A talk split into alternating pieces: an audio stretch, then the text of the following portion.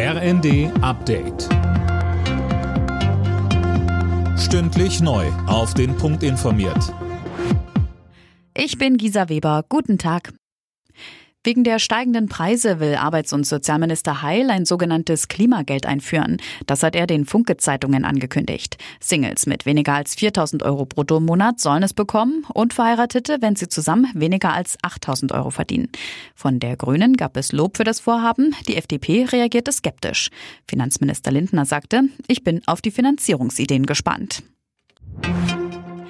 Wirtschaftsminister Habeck hat den Vorwurf zurückgewiesen, dass Deutschland bei Waffenlieferungen an die Ukraine zu zurückhaltend ist. Er räumte in der Welt am Sonntag aber ein, nicht alle Wünsche erfüllen zu können.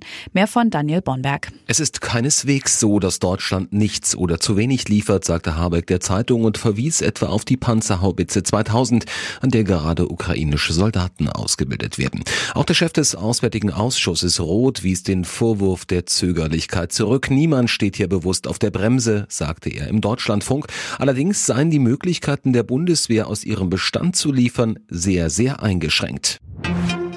NRW steuert auf eine schwarz-grüne Regierung zu. Zwei Wochen nach der Landtagswahl haben CDU und Grüne ihre Sondierungsgespräche abgeschlossen und wollen in Koalitionsverhandlungen einsteigen. Die Parteigremien müssen aber erst noch grünes Licht geben.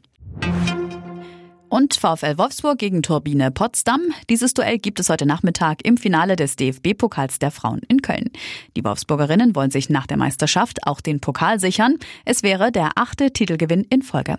Los geht es 16.45 Uhr. Alle Nachrichten auf rnd.de